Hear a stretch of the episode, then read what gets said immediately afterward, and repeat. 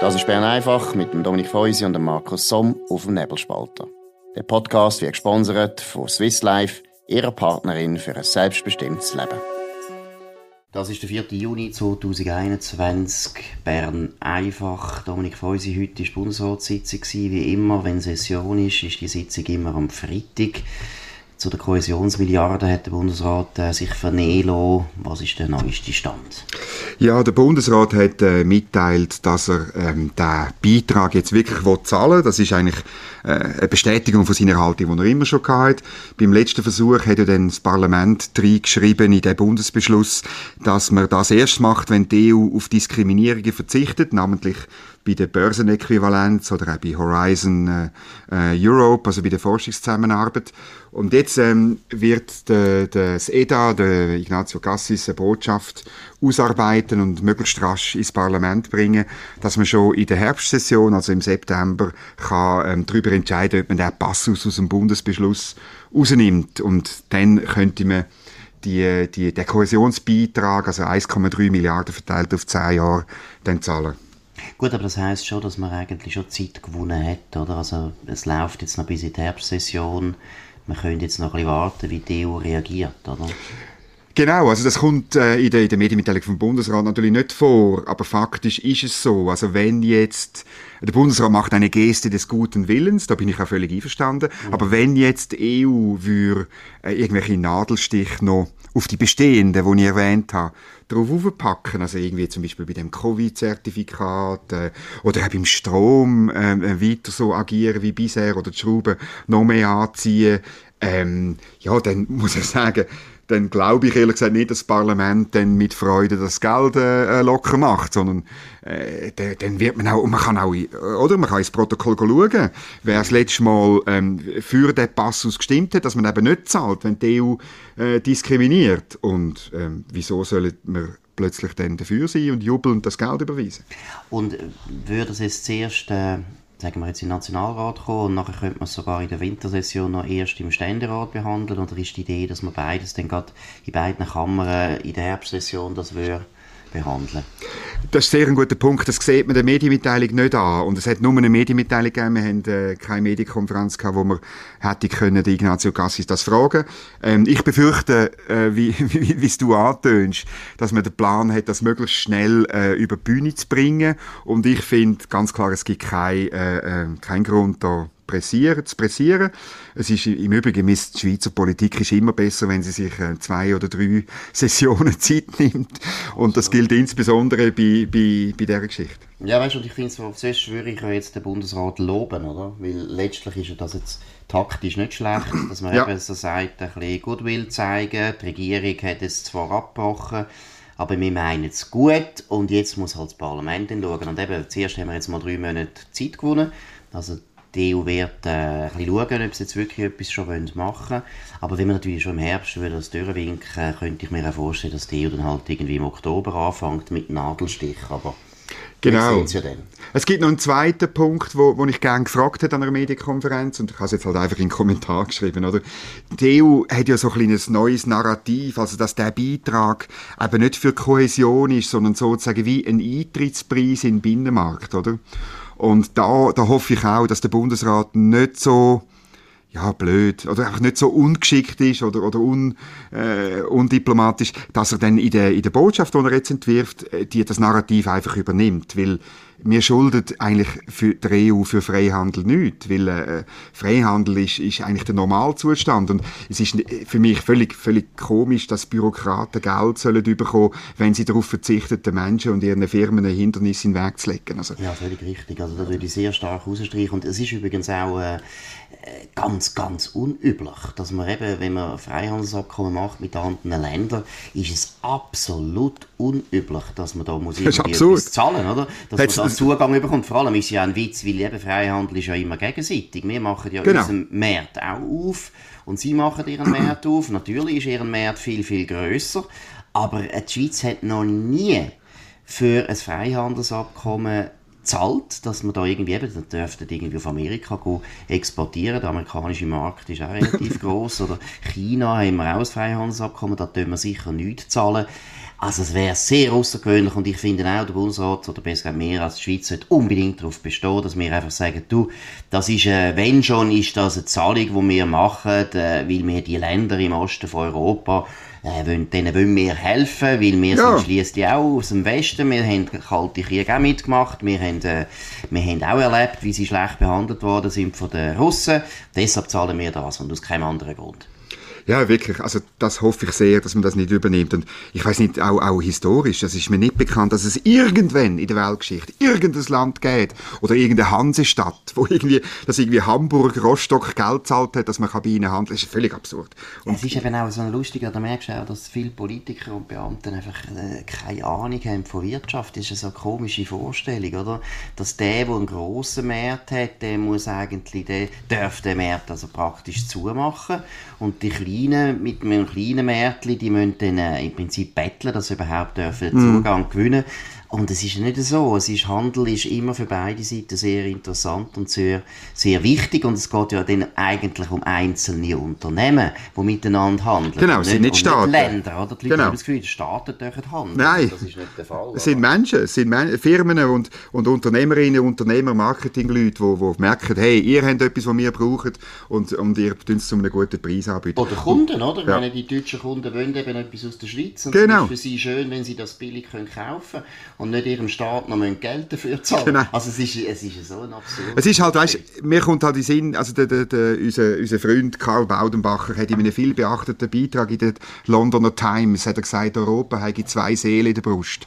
Oder eine freihändlerische, wo halt eben die Schweiz und, und, und die Holländer, auch die Süddeutschen und die Briten haben und eben eine merkantilistische. Und das Narrativ, man muss zahlen als Eintrittspreis, das ist natürlich Merkantilismus, 18. Jahrhundert, Sonnenkönig, wo sagt, die Wirtschaft muss funktionieren, damit wieder Steuern können abliefern können, um Versailles noch schöner bauen. Oder? So läuft es. Ja, und es ist natürlich auch ein gewisser Bias, den man hat in Europa gegenüber den kleinen Ländern. Oder? Das ist ja immer, gerade Frankreich, wo natürlich die EU wahnsinnig stark prägt.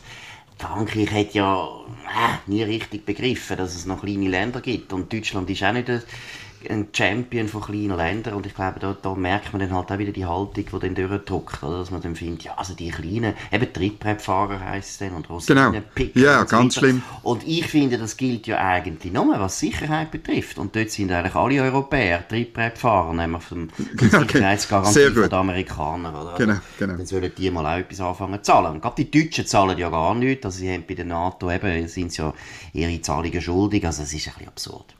Apropos Sicherheit, äh, Good News an der Corona-Front. Äh, 491 Fälle, also Fälle, äh, positiv testete, oder, seit wir es genau angeschaut haben, wirklich krank äh, ähm, oder gefährliche Fälle, heisst, sind jetzt nur noch, eigentlich nur noch 10 Prozent, das wären also ja. ungefähr 50, oder? Genau. Also wirklich ähm, super gute Zahlen. Und das alles trotz Öffnung, trotz Sommer, obwohl wir wieder in die Beizen gehen und in die Bars uns lustig haben mit Leuten, die wir schon lange nicht mehr gesehen haben. Aber ähm, das zeigt mir halt, oder, also jetzt ist wirklich, jetzt müssen wir mal darüber reden, woher das Virus wirklich kommt und ob es nicht wirklich vorbei ist. Absolut, also das ist ja, das ist jetzt ein bisschen durch die Presse gegangen. In der Schweiz so nicht so extrem äh, beachtet worden, aber in Amerika sehr wohl. Joe Biden hat ja seine Geheimdienste jetzt angewiesen, dass sie die sogenannte Labortheorie noch einmal überprüfen. Genau. Und zwar versteht man darunter, dass eben das Virus eben vielleicht eben nicht natürlich ist. Also man hat ja immer gemeint, ja, es kommt von Fledermäusen und über Fle von Fledermäusen ist es auf irgendein Tier übergesprungen und dann auf den Mensch gekommen. Und die andere Theorie ist eben die Labortheorie, die sagt, nein, nein, nein, das kommt eigentlich aus einem Labor. Und ich habe mich jetzt die letzten paar Tage mit dem beschäftigt. Es gibt recht viele gute Artikel in den amerikanischen Medien und da muss ich schon sagen, also man wird schon sehr unsicher. Also ich finde, die Indizien sind also schon noch interessant und es ist halt also, es ist ein eine banale Feststellung, die die meisten Leute ja gefunden haben schon vor einem Jahr. Es ist schon ein komischer Zufall, dass das Virus in Wuhan das erste Mal auftaucht worden, äh, auftaucht ist, genau in Wuhan, wo eben die Chinesen auch ihr wichtigstes mhm. Äh, Bioscience-Institut überhaupt unterhalten, wo sie die absolut gefährlichsten Forschungen machen an Viren, äh, das sogenannte Level 4 das ist sehr selten, solche Institute gibt es nicht viel auf der Welt und es ist ja schon ein lustiger Zufall, dass gerade dort das Virus äh, äh, auftaucht ist. Welche Rolle spielt jetzt für die These und die Debatte in den USA die, die zweieinhalbtausend Seiten Mails vom Dr. Fauci, da vom, vom Center for Disease Control Chef, äh, schon unter dem Trump? Ja, es hat eigentlich vorher schon angefangen, jetzt mal okay. von diesen E-Mails. Die E-Mails sind interessant, äh, weil sie eben ein bisschen zeigen, dass der Fauci sehr wohl das eben auch erwogen hat, dass das könnte sein. Aha, ja. Und beim Fauci kommt noch etwas anderes dazu, was ein bisschen peinlich ist, oder? Dass, dass nämlich amerikanische Institutionen, wo er unter anderem auch Chef ist und so seit langer, langer Zeit, haben also Forschung finanziert und haben das nachher ausgelagert auf China. Und zwar eben auf Wuhan. Also, und die ausgerechnet? Forschung, ausgerechnet auf Wuhan. Und die Forschung, das ist auch interessant, das ist sogenannte Gain-of-Function-Forschung. Da geht es wirklich darum, dass man Viren künstlich brutaler macht, als sie schon sind in der Natur. Und was ist das Ziel okay. eigentlich? Warum macht man das? Oder man hat die Viren tut man untersuchen, um natürlich herauszufinden, wie die überhaupt übertragen und wie die äh, sich äh, weiterentwickeln. Und die Idee war immer, gewesen, ja, wenn wir eben alle Möglichkeiten im Prinzip schon können ausprobieren können, in welche Richtung ein Virus könnte sich noch weiterentwickeln, dann können wir, wenn dann mal so ein Virus kommt, sehr schnell reagieren mit Impfungen und so weiter. Wir sind im Prinzip der Natur voraus. Mhm. Aber erstens ist das natürlich unglaublich riskant. Also das ist extrem riskant. Die haben die haben Viren gemacht, wo eben, und das ist also, das ist dokumentiert, das ist nicht irgendwie erfunden, das ist keine Theorie, sondern in Wuhan, aber auch in Amerika, in gewissen Instituten, werden Viren gezüchtet, die irrsinnig viel gefährlicher sind als natürliche Viren. Und man hat vor allem von SARS äh, da gelernt und hat dann eben sogenannte Coronaviren weiterentwickelt. Die sind erstens viel gefährlicher, das heißt viel tödlicher und sie sind auch sehr viel ansteckender. Mhm. Und was schon interessant ist, ist eben, in Wuhan hat man also in den letzten paar Jahren nichts anderes gemacht, als solche Forschung betrieben. Und es ist also schon, es müsste schon ein extremer Zufall sein, dass jetzt gerade ausgerechnet in Wuhan nicht ein Virus aus einem Labor irgendwie entwichen ist. Aber verstehe ich dich richtig? Es ist eine Theorie, dass es ein Unfall war und nicht ein gezieltes Rauslassen? Irgendwie. Ja, ja, eindeutig. Ja. Also das wäre ja auch, ich meine, das wäre ja auch... Äh, wie soll ich sagen, das ist eigentlich unmöglich, dass man so etwas äh, selber, das gibt es noch mehr in Science-Fiction-Filmen, mhm. weil das ist ja so unberechenbar und ich meine eben, man hat ja auch, oder, das ist die, die Virenforscher oder die Virologen, die haben also schon, habe ich erst jetzt gelernt, also schon lustige Sachen gemacht. Ich meine, wir haben ja zum Beispiel äh, Smallpox, was ist das Smallpox? Das ist äh, Pocken. Pocken, oder? Pocken ja. haben wir ja eigentlich ausgerottet, das ist ausgestorben. Dann hat man es synthetisch wiederhergestellt.